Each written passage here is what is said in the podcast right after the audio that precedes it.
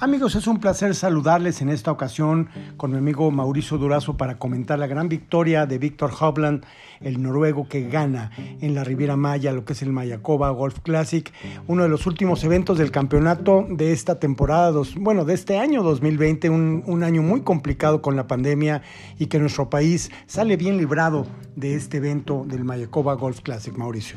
Así es, que final tuvimos, Alfredo, que en, eh, parecía que Emiliano Grillo podría dar el campanazo, quizá él pensando en la motivación de que un compatriota suyo, Abel Gallegos, había ganado el Latin America Amateur a principios de año en la misma cancha. Así que Emiliano Grillo venía pues realmente sintiéndose muy a gusto, disparó un 63 el segundo día, se colocó en el primer lugar y a la hora de salir en el grupo final entró en un duelazo contra Víctor Hovland, el noruego, el eventual ganador, y Tom Hoagie. Así que mucha gente venía siguiendo a los tres pero venían eh, empujando desde atrás, Alfredo, otros jugadores de gran peligrosidad, como ya sabemos, Adam Long, Tony Finau, eh, el ex ganador Brandon Todd, eh, Lucas Glover, ganador de un US Open, y calladamente comenzó a escalar en la tabla de posiciones Aaron Weiss, un jugador muy joven eh, que también ya es un ganador en el PGA Tour. Eh, comenzó labrando Verdi tras Verdi y cuando llegaron, llega al hoyo 18, tenía ya la oportunidad de llegar a 20 bajo par, no pudo invocar ese último pot y la situación llegó Víctor Hovland en 19 bajo par empatado, llegando al hoyo 18. Oye, pero Wise, una, una vuelta de 63, una última, una tarjeta de 63, caramba.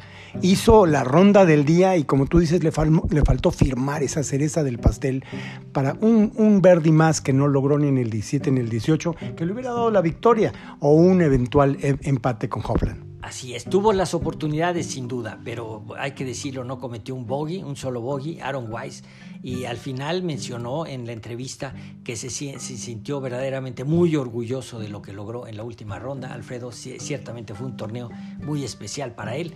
Y bueno, también hay que los halagos para Víctor Hovland, cómo manejó la situación, también él comentó que verdaderamente no tenía ningún poder especial para manejar la presión, que no se sentía a gusto a veces con tal presión que, y que simplemente todo le salió muy bien. Un segundo tiro muy bueno y ese pot que invocó realmente como un gran campeón, Alfredo, su segundo título después de que había ganado en el Puerto Rico Open tarde lluviosa en Cancún y se, bueno, en la Riviera Maya se lleva Hovland la victoria en un evento donde pudo eh, haberse llevado la victoria un latino, porque Emiliano Grillo, vaya que dio buenas tres primeras rondas, no logró mantener la presión, no firmó bien esa última tarjeta y esto le impidió llevarse la victoria y terminó empatado en la octava posición con la mejor distinción mexicana en la persona de Carlos Ortiz. Así es, Carlos Ortiz, que aunque les parezca increíble, es, ya el, está en el número, en el sexto lugar, Alfredo en la clasificación para la Copa FedEx. Fíjense, es algo increíble.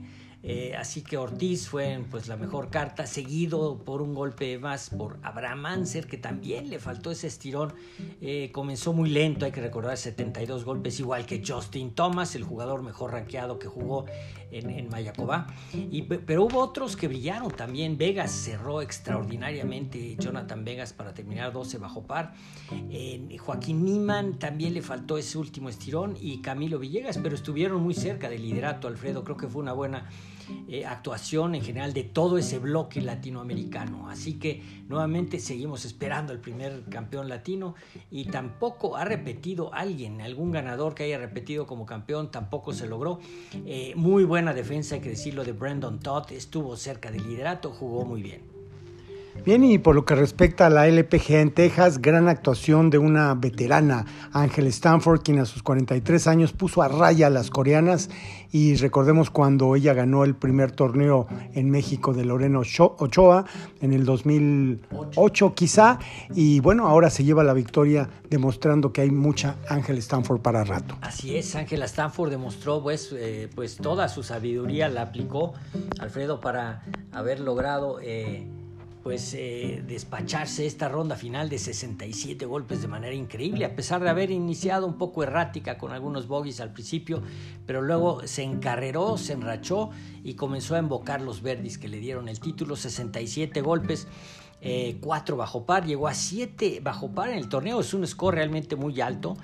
El, clima estuvo realmente, sí, fue un factor muy importante que costó muchas tarjetas muy abultadas en algunas jugadoras, entre ellas a Gaby López, que por ahí disparó un 78 al final.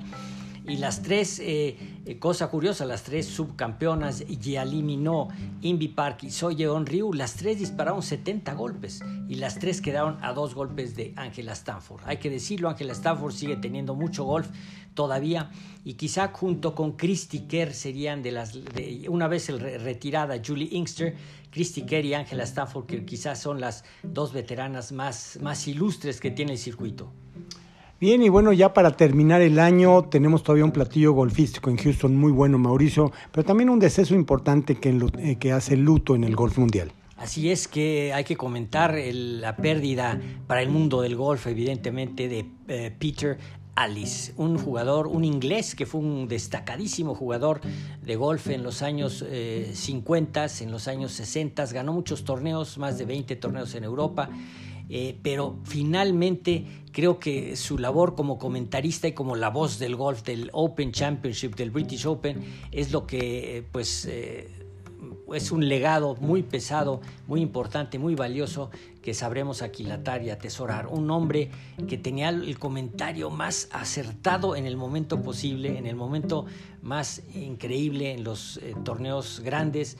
Fue un jugador que fue muy crítico de muchos jugadores, incluyendo de Tiger Woods, de Nick Faldo.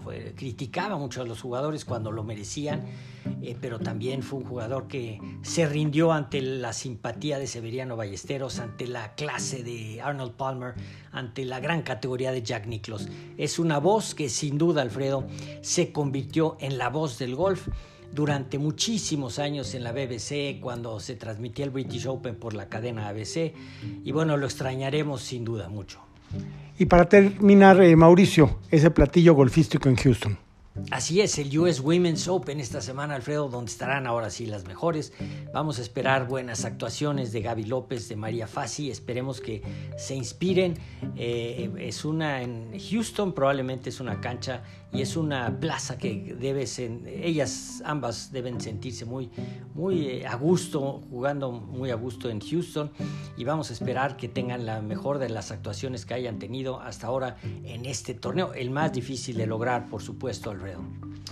Pues gracias Mauricio Durazo y gracias amigos por escucharnos en este podcast de Infogolf. Continuaremos con más la próxima semana.